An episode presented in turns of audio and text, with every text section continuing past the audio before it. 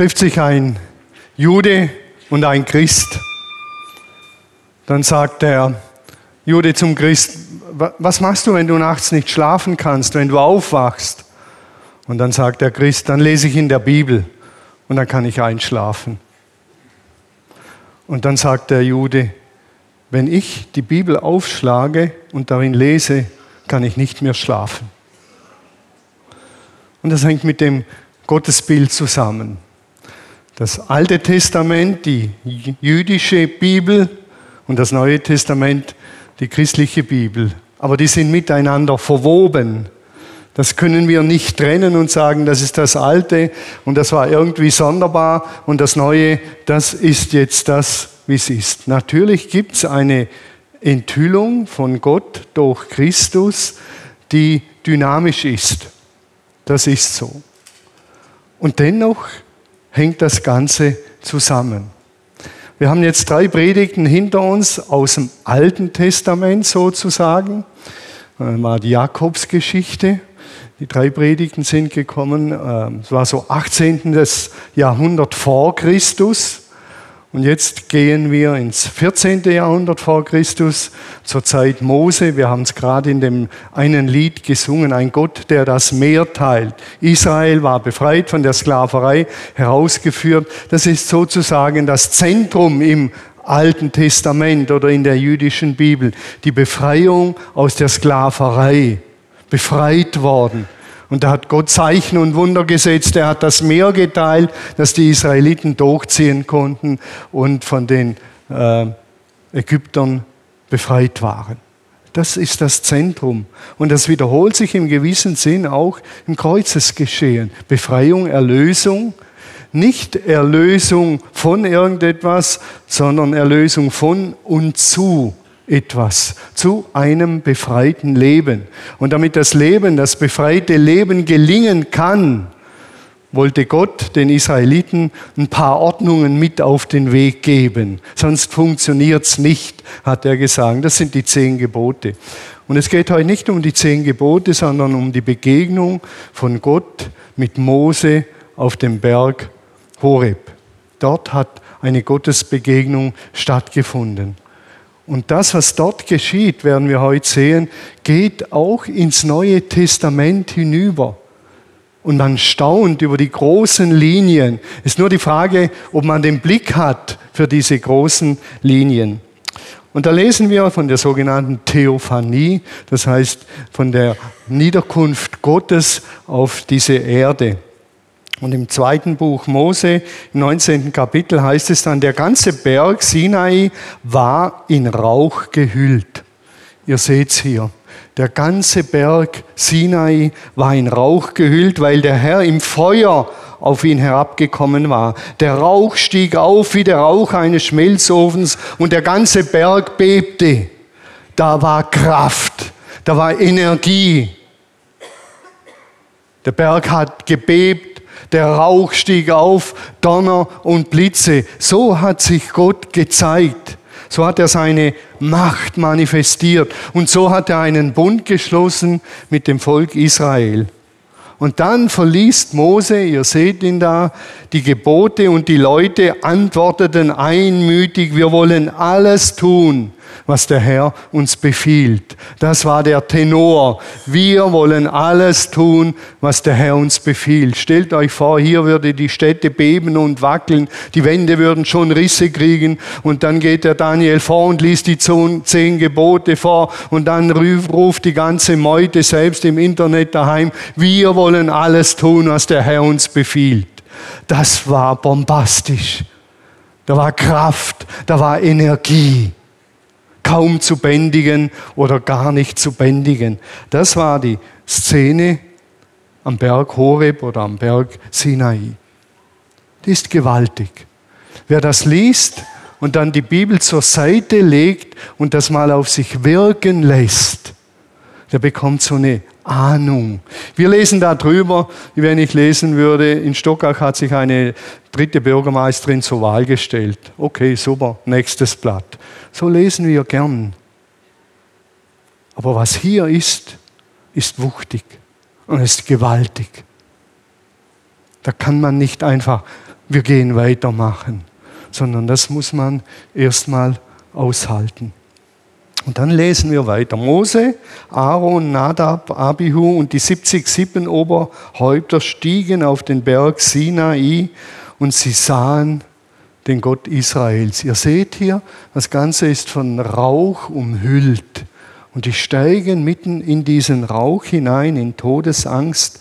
Der Boden, heißt es dann, unter seinen Füßen, also sie sahen den Gott Israels, den heiligen Gott, den alttestamentlichen Gott. Der Boden unter seinen Füßen leuchtete wie mit Saphiren, also Edelsteinen bedeckt, blau und klar wie der Himmel. Mitten in diesem Chaos, in diesem angsterregenden Rauch und Qualm ist ein Raum, blau von Edelsteinen und sie sehen die Füße Gottes. Die ausgewählten Männer, die mit Mose auf dem Berg waren, durften Gott sehen, ohne dass er sie tötete. Wolfgang und ich haben lange gesucht nach so einem Raum, aber ihn nicht wirklich gefunden. Das ist nur ein billiger Abklatsch dessen, wie es ausgesehen haben muss zu der Zeit. Edelsteine, glitzernd. Und klar war, weil dieser Gott so energiegeladen ist, so heilig ist, dem kann man nicht zu nahe kommen, wird man sterben. Das muss man sich ungefähr so vorstellen, wie wenn ich an eine Stromleitung komme mit 100.000 Volt. Da zieht es einem hin und man kommt nicht mehr weg und man ist tot. Nicht, dass ich das Teil, das Wertvolle, noch irgendwann die Treppe runterwerfe. Das ist die Situation. Eine ganz heilige, eine ganz besondere Situation. Ich weiß nicht, ob wir uns da noch irgendwie ein Stück weit hineinversetzen können. Ob wir noch sowas wie Gänsehaut kriegen, so eine Art heiliger Schauer über uns kommt. Oder wir sagen, was soll's? Ist halt so. Wenn das so ist, ist uns ganz vieles verloren gegangen. Das werden wir noch sehen. Die Frage ist natürlich, ja, und jetzt, wie geht es weiter? Die Anbeter würden sagen, und jetzt werfen die vier sich auf den Boden und sie beten Gott an. Sie zittern, sie haben Angst. Das hatten sie, haben sie in einer früheren Begegnung gemacht. Und jetzt kommt wirklich der Hammer wenn man das so weiterliest, wohlgemerkt, im Alten Testament, in diesem kraftvollen Buch, man könnte sagen, dem Buch des entfesselten Gottes. Und dann lesen wir diesen ganz einfachen Satz, dann aßen und tranken sie in seiner Gegenwart. Dann aßen und tranken sie in seiner Gegenwart. Muss man sich vorstellen. Der Berg, das Beben, der Rauch, das Feuer, das Erdbeben, die Angst. Werden wir das überleben? Und dann sitzen diese 72 Leute am Tisch und sie aßen und tranken in seiner Gegenwart. Das überliest man so. Zack, drüber, nächster Vers, nächster Vers. Und ich finde das unglaublich schön.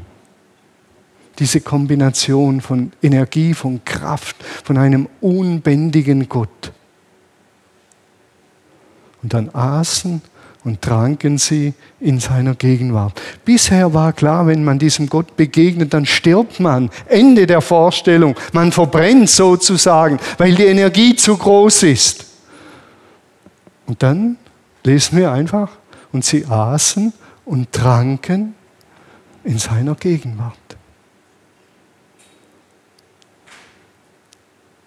Wir können noch mal den Berg sehen. Das ist der Berg. Und da gehen sie hinein. Wir haben in den letzten Wochen ab und zu gewalttätige Gewitter gehabt. Stellt euch vor, wir gehen ins Zentrum des Gewitters. Und dann finden wir im Zentrum, im Auge des Sturms, einen Raum, mit Edelsteinen bedeckt und der Tisch ist gedeckt. Und sie aßen und tranken in seiner Gegenwart. Sie aßen und tranken in seiner Gegenwart. Das ist aber der Hintergrund, dass wir das andere einigermaßen einordnen können. Verrückt. Müsste man doch sagen, ja, hallo Gott, hast du jetzt nichts anderes zu tun, als mit denen an den Tisch zu sitzen und mit ihnen zu essen und zu trinken? Ist das alles? Sie aßen und tranken in seiner Gegenwart. Darf ich die Folie wieder sehen? Sie aßen und tranken in seiner Gegenwart. Miteinander essen und trinken sind Grundbedürfnisse stillen. Unser Grundbedürfnis ist unter anderem zentral Essen und Trinken. Gott sagt, ich still euer Grundbedürfnis und die Oberpointe ist, ich sitze mit euch am Tisch, ich habe Gemeinschaft mit euch. Das ist meine tiefste Sehnsucht, die ich habe seit Anbeginn der Schöpfung, mit euch Menschen Gemeinschaft zu haben. Am Tisch sitzen, essen und trinken ist Gemeinschaft haben. Das kennen wir heute, solche idiomatischen Ausdrücke, indem ich zum Bernd sage, Bernd, trinken wir mal ein Bier. Das muss nicht mal sein, dass wir ein Bier trinken, aber er weiß, was ich meine. Sitzen wir mal zusammen und reden miteinander. Einfach so. Vielleicht fragt er noch und sagt, hast du irgendein spezielles Anliegen? Und ich sage, nein, einfach so. Gemeinschaft haben, weil ich mit dir gern zusammensitze. Manche sagen, gehen wir einen Kaffee trinken, ist dasselbe. Und das steckt dahinter. Gott sehnt sich nach Gemeinschaft. Dieser energiegeladene Schöpfergott sehnt sich nach Gemeinschaft.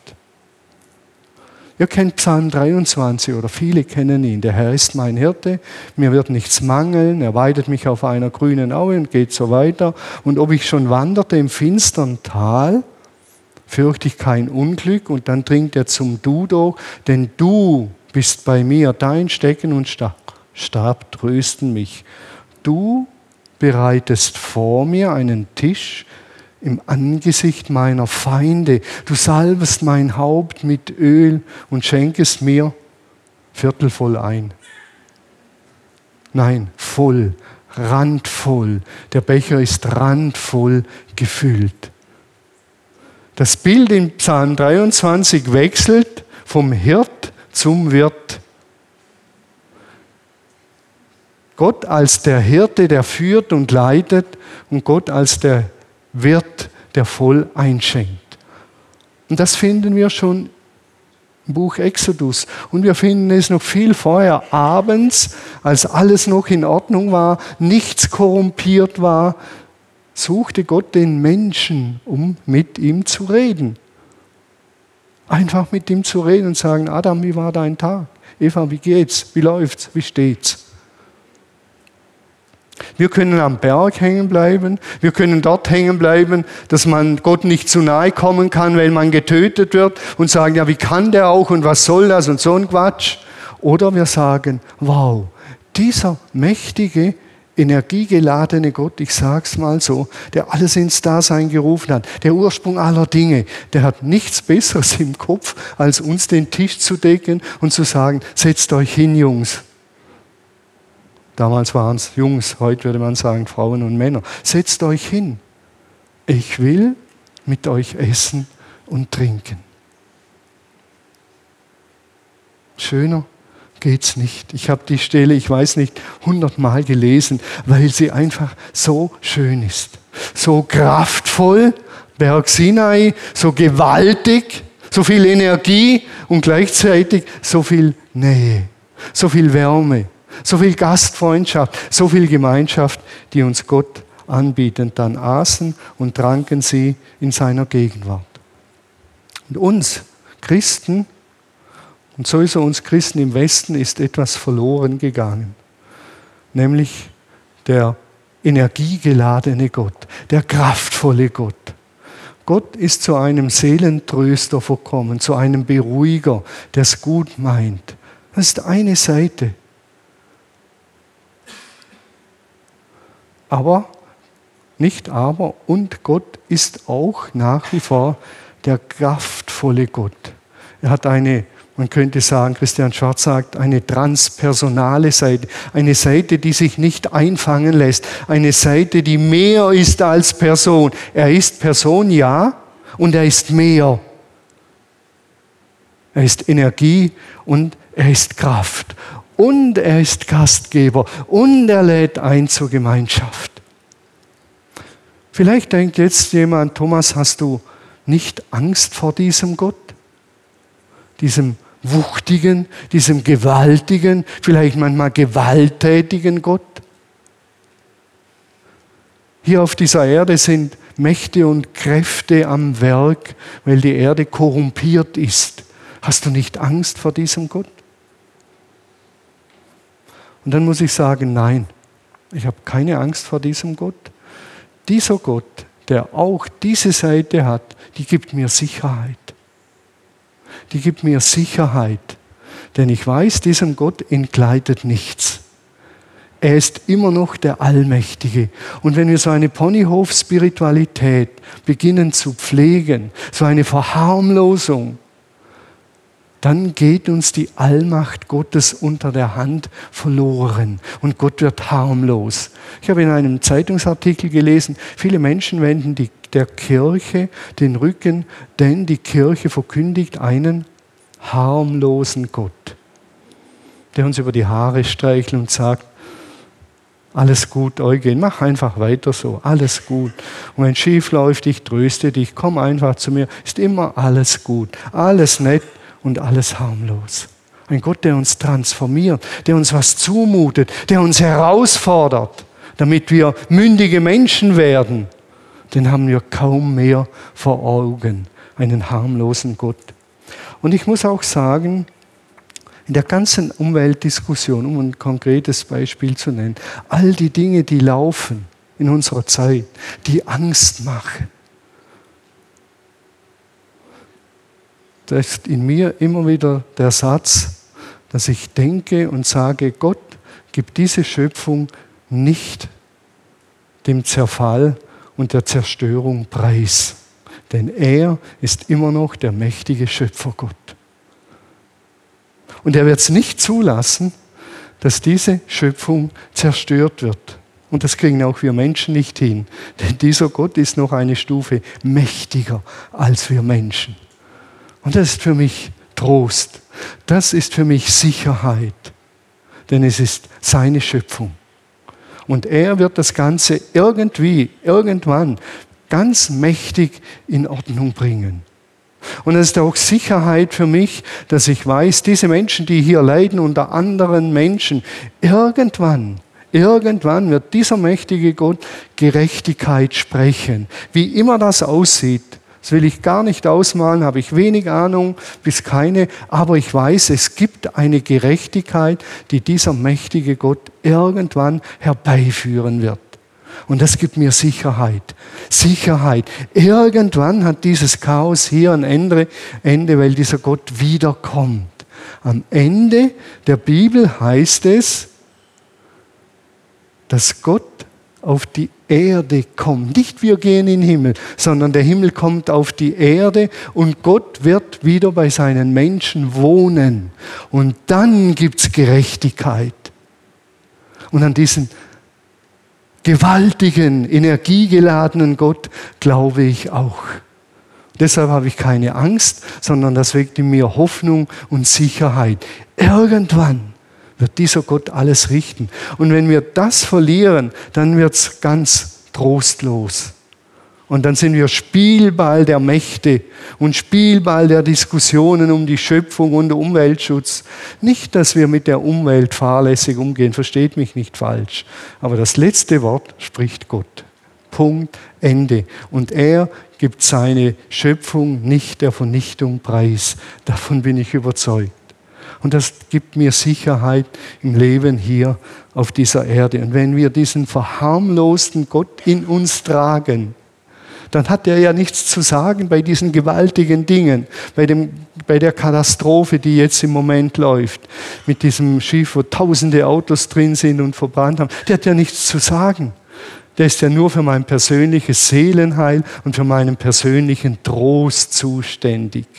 Das ist er auch und gleichzeitig ist er der mächtige Gott, der Berge erschüttern lässt, der gewaltig ist, der endlose Energie in sich trägt. Wir gehen weiter ins Neue Testament, Apostelgeschichte. Apostelgeschichte 10, 39. Und dort lesen wir dann, wir können alles bezeugen, sagt Petrus dort, was er im jüdischen Land und in Jerusalem getan hat. Die Juden töteten ihn, sie hängten ihn ans Kreuz, ans Fluchholz. Wieder so was Sperriges, Gewalttätiges.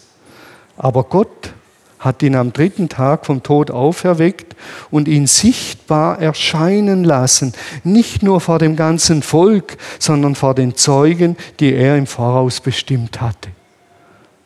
Denen ist er erschienen. Ja, und was haben sie dann gemacht miteinander? Mit diesem Auferstandenen, mit diesem Herrn aller Herren, mit dem Kyrios, Gott hat ihn bestätigt als Herr aller Herren und er ist ihnen erschienen. Und was haben sie gemacht? Sie sind niedergefallen, haben ihn angebetet, Loblieder gesungen. Was haben sie gemacht? An was macht Petrus das fest? Und dann lesen wir wieder diese banalen Sätze. Wir, die Apostel, sind diese Zeugen. Wir haben mit Jesus gegessen und getrunken nachdem er von den Toten auferstanden war. Das ist das Zeugnis. Wir haben mit ihm gegessen und getrunken. Und man denkt, hallo Lukas, Lukas hat die Apostelgeschichte geschrieben, sag mal, fällt dir nichts Besseres ein? Es gibt doch wichtigere Dinge, Krankenheilungen, Auferweckung von Toten, Naturwunder als Zeichen. Und jetzt kommt er daher und sagt, wir haben mit ihm gegessen und getrunken. Es gibt in der Bibel eine Theologie des Essens und Trinkens. Wer die Bibel mal mit diesem Blick liest, schon das Alte Testament und das Neue, der entdeckt etwas Durchgängiges. Dieser Gott, der im Buch Exodus, im zweiten Buch nach der Befreiung Israels aus Ägypten, dieser wuchtige Gott seinem Volk begegnet und sie aßen und tranken miteinander, der begegnet jetzt in Jesus uns wieder und sie tun wieder dasselbe. Und was hat er getan, als er noch nicht auferweckt worden war, mit den Jüngern gelebt hat? Viel gegessen und getrunken. Kommt immer wieder vor. Er sagt, Bernd, heute Abend bin ich bei dir Gast, sagt er zu Zachäus. Der lädt sich sogar selber ein. Schau aber, dass es ordentliches Fleisch gibt und gutes Bier. Ich will was Gutes sehen. Und das andere Mal ist er bei Maria und Martha eingeladen. Die laden ihn ein und dann lädt er sich wieder dort ein und dort ein und dort ein und sie essen und trinken. Christen sind eine Ess- und Trinkgemeinschaft mit Gott. Ess- und Trinkgemeinschaft mit Gott. Und Christen sind fröhliche Menschen. Das sowieso, also theoretisch meine ich, sind sie fröhliche Menschen. Da wird gegessen, getrunken, nicht mal am Wein wird gespart, der wird noch vermehrt, wenn er ausgeht. Essen und trinken. Und wenn ich darüber da und dort spreche und sagen, ganz fromme sagen, nein, Thomas, das musst du alles nur symbolisch verstehen. Es geht nicht um Essen und Trinken. Ja, bitte, wo kommen wir denn hin, wie wenn Essen und Trinken wichtig wäre? Es geht um mehr. Das Essen und Trinken ist geistlich zu sehen. Ich lese eine kleine Passage vor aus dem, was die Jünger ziemlich sicher erinnert haben, eine Begegnung aus dem Lukas-Evangelium. Dort ist Jesus, der Auferstande, mit seinen Jüngern unterwegs. Und dann schreibt Lukas, noch während sie sich aufgeregt darüber unterhielten, stand Jesus plötzlich unter ihnen und begrüßte sie. Und er sagte, Friede sei mit euch. Shalom, Shalom, ihr Frauen und Männer. Sie dachten, sie sähen ein Gespenst und starben fast vor Angst. Doch er versuchte sie zu beruhigen. Warum seid ihr denn so durcheinander? Warum überlasst ihr euch den Zweifeln, die in euch aufsteigen, ihr alten Zweifler? Schaut meine Hände an und seht die Füße. Ich bin es wirklich. Berührt mich doch, berührt mich mal. Ich bin es wirklich. So, jetzt gehe ich langsam runter. Berührt mich mal. Der Marius darf mich mal berühren. bin ich's? Ja. Jawohl. So sagt Jesus, berührt mich mal. Ich bin's wirklich. Ich bin's wirklich. Betrachtet mich ganz genau vom Kopf bis zu den Zehen. Ein Gespenst hat nun mal keine Muskeln und auch keine Knochen. Während er das sagte, zeigte er ihnen seine Hände und seine Füße. Sie konnten aber immer noch nicht glauben, was sie sahen. Es war einfach zu viel für sie und es schien zu wunderbar, zu schön, um wahr zu sein. Und was sagt er dann? Jetzt mache ich mal ein Looping und fliege mal durch den Raum, dass ihr noch ein Wunder seht dass ihr es glaubt. Und was sagt er dann? Jungs, fragte er sie, habt ihr irgendetwas zu essen da? Habt ihr irgendwas zu essen da? Sie gaben ihm ein Stück Fisch, das sie zuvor gebraten hatte. Er nahm es und aß es direkt vor ihren Augen. Zeichen, dass der Auferstandene Wirklichkeit ist, finden wir beim Essen und Trinken. Klingt sonderbar, ich weiß, aber es ist so. Johannes Evangelium, eine wunderschöne Geschichte, wo sie miteinander essen und trinken. Lukas, Matthäus, der Auferstandene. Sie aßen und tranken. Habt ihr nicht was zu essen da, sagt er. Und das ist Reich Gottes. Ganz natürlich, übernatürlich. Ganz natürlich, man isst und trinkt und dann geschehen übernatürliche Dinge. Sie erkennen ihn, die Emmaus-Jünger, als er das Brot brach beim Essen und Trinken. Sagen sie, tatsächlich ist der Herr. Und dann kommt das Übernatürliche und er entschwand vor ihren Augen und war wieder weg fröhliche Tischgemeinschaft, miteinander essen und trinken, ist der Herr gegenwärtig. Ich finde, das geht gar nicht schöner. Es geht nicht schöner. Geht nicht schöner. Wir feiern nachher Abendmahl, essen und trinken. Es gibt heute größere Brötchen und mehr Wein in den Gläschen, dass man verweilen kann, miteinander reden kann und Zeit hat selber vom Wolfgang gebacken, Brötchen für Brötchen, mit viel Liebe, mit dem besten Material. Das wäre ein Applaus wert für den Wolfgang.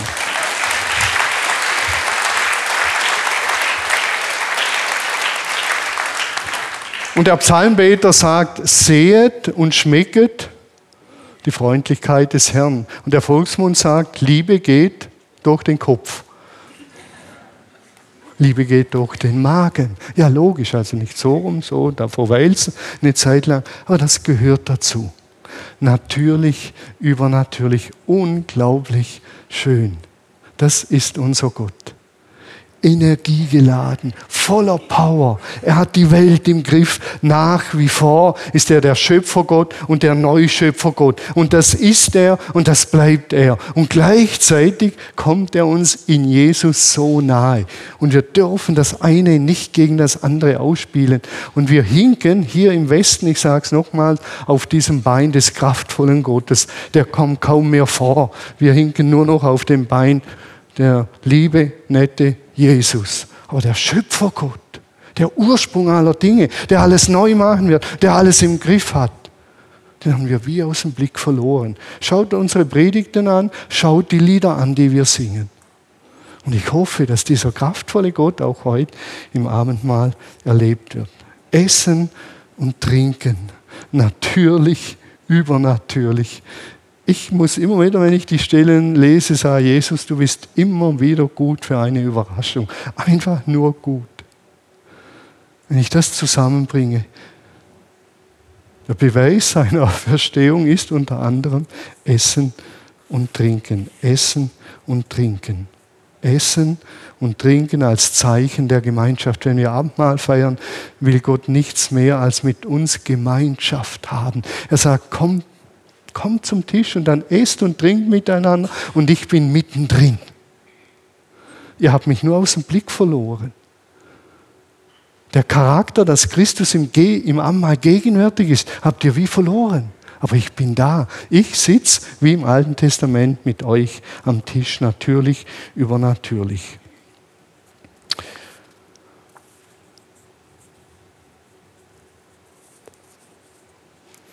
Und der Leib, der Auferstandene begegnet seinen Jüngern und Apostelgeschichte 2 lesen wir dann, alle, die zum Glauben an Jesus gefunden hatten, ließen sich regelmäßig von den Aposteln unterweisen und lebten in enger Gemeinschaft. Sie feierten das Abendmahl und beteten miteinander. Eine tiefe Ehrfurcht vor Gott erfüllte alle. Alle Menschen in Jerusalem und er wirkte durch die Apostel viele Zeichen und Wunder. Die Gläubigen lebten wie in einer großen Familie. Das ist das Ergebnis. Gemeinschaft miteinander haben, miteinander essen und trinken. Das Abendmahl waren Gastmahl. Große Ehrfurcht, großer Respekt vor diesem Gott. Das ist nicht der Hanswurst-Gott. Vor einiger Zeit sagte jemand zu mir nach einer Predigt, Thomas, deine Predigt hat mich zum Nachdenken gebracht. Weißt du, ich habe mir so einen Gott zusammengebastelt und diesen Gott lobe ich manchmal, manchmal schimpfe ich mit ihm. Und jetzt bin ich mir gar nicht mehr so sicher, ob das ein Gott ist, den ich mir zusammengebastelt habe oder ob der wirklich so ist. Dann sage ich, Halleluja, heute ist was Gutes passiert. Jemand denkt über das Gottesbild nach und sagt, ich habe mir ein verharmlostes Gottesbild gemacht. Mit dem schimpfe ich. Meistens sagt sie, schimpfe ich mit ihm, manchmal lobe ich ihn. So einfach ist das. Später lesen wir, in großer Freude, in großer Freude, mit aufrichtigem Herzen trafen sie sich zu den gemeinsamen Mahlzeiten. Sie lobten Gott, waren im ganzen Volk geachtet und anerkannt. Die Gemeinde wuchs mit jedem Tag, weil der Herr viele Menschen rettete. Ganz einfach. Man könnte sagen, das beste missionarische Zeugnis ist miteinander essen und trinken und fröhlich sein. Das zieht wohl Menschen an. Ich habe gestern gepredigt auf einem Sommerfest. Das ist richtig schön auf einem Sommerfest predigen, wo das Bier auf dem Tisch steht und die Würste und der Tofu und was es alles gibt. Das ist richtig gut. Denn es gibt keinen theologiefreien Raum, es gibt keinen Raum, in dem Gott nicht ist. Gott ist überall. Der transpersonale Gott, der ist auch hier heute Morgen durch seinen Geist in mir, in euch, aber auch mehr und das hoffe ich, dass wir das im Abendmahl heute erleben. In diesem Sinne will ich mit diesem Gott leben, ganz natürlich, ganz normal. Essen und trinken, mich freuen, mit ihm, an ihm freuen. Das will ich. Und gleichzeitig erleben, wie er übernatürlich gegenwärtig ist. Wenn es hier heißt in diesem vorigen Text, mit großer Ehrfurcht, dann wäre das eine Aufgabe, die ich uns heute mitgebe, mal an der Ehrfurcht Gottes zu arbeiten. Und da eignen sich tatsächlich manche alttestamentliche Geschichten und viele neutestamentliche Geschichten, die eignen sich, wenn wir sie mit diesem Fokus lesen. Nur ein kleines Beispiel, Johannes 13. Dort heißt es vor der Fußwaschung, jetzt gab er ihnen einen äußersten Beweis seiner Liebe. Fußwaschung und Kreuzigung, völlige Hingabe. Und der nächste Satz lautet, und der Teufel war noch nicht in Judas Iskariot gefahren. Hallo, was für eine Dramaturgie steckt da drin. Hier der äußerste Beweis der Liebe und hier der Teufel der noch nicht in Judas Iskariot gefahren ist. Das überlesen wir. Wir rationalisieren alles, was nicht in unsere Ratio passt, rationalisieren wir weg. Und übrig bleibt der Gott, der sich aus Liebe hingibt. Punkt, fertig. Aber all die sperrigen Dinge müssen wir wie neu entdecken und neu definieren neu wahrnehmen, neu auf uns wirken lassen und sagen, Jesus, das ist so sperrig und das ist so gewalttätig, ich verstehe es nicht. Aber da steckt etwas drin. Und ich sage es nochmals, wie letzten Sonntag, Gott ist nie anders als Jesus. Er ist wie Jesus. Aber das nivelliert diese Dinge nicht weg, sondern wir müssen sie wie neu entdecken, neu interpretieren neu auf die Knie gehen vor diesen Dingen, sie neu wahrnehmen, um wieder ein gesundes Maß von Respekt und Ehrfurcht vor Gott bekommen und ihn als den endlos liebenden Vater entdecken. Es braucht beides, damit unser christlicher Glaube nicht verharmlost wird, irrelevant wird, belanglos wird. Zum Seelentröster für dunkle Stunden und das war's. Irgendwann werden wir hier noch über Umweltschutz predigen. Irgendwann, wenn wir den Mut gefunden haben und mal den Schöpfergott uns vor Augen malen, dass wir sagen, wow. Amen.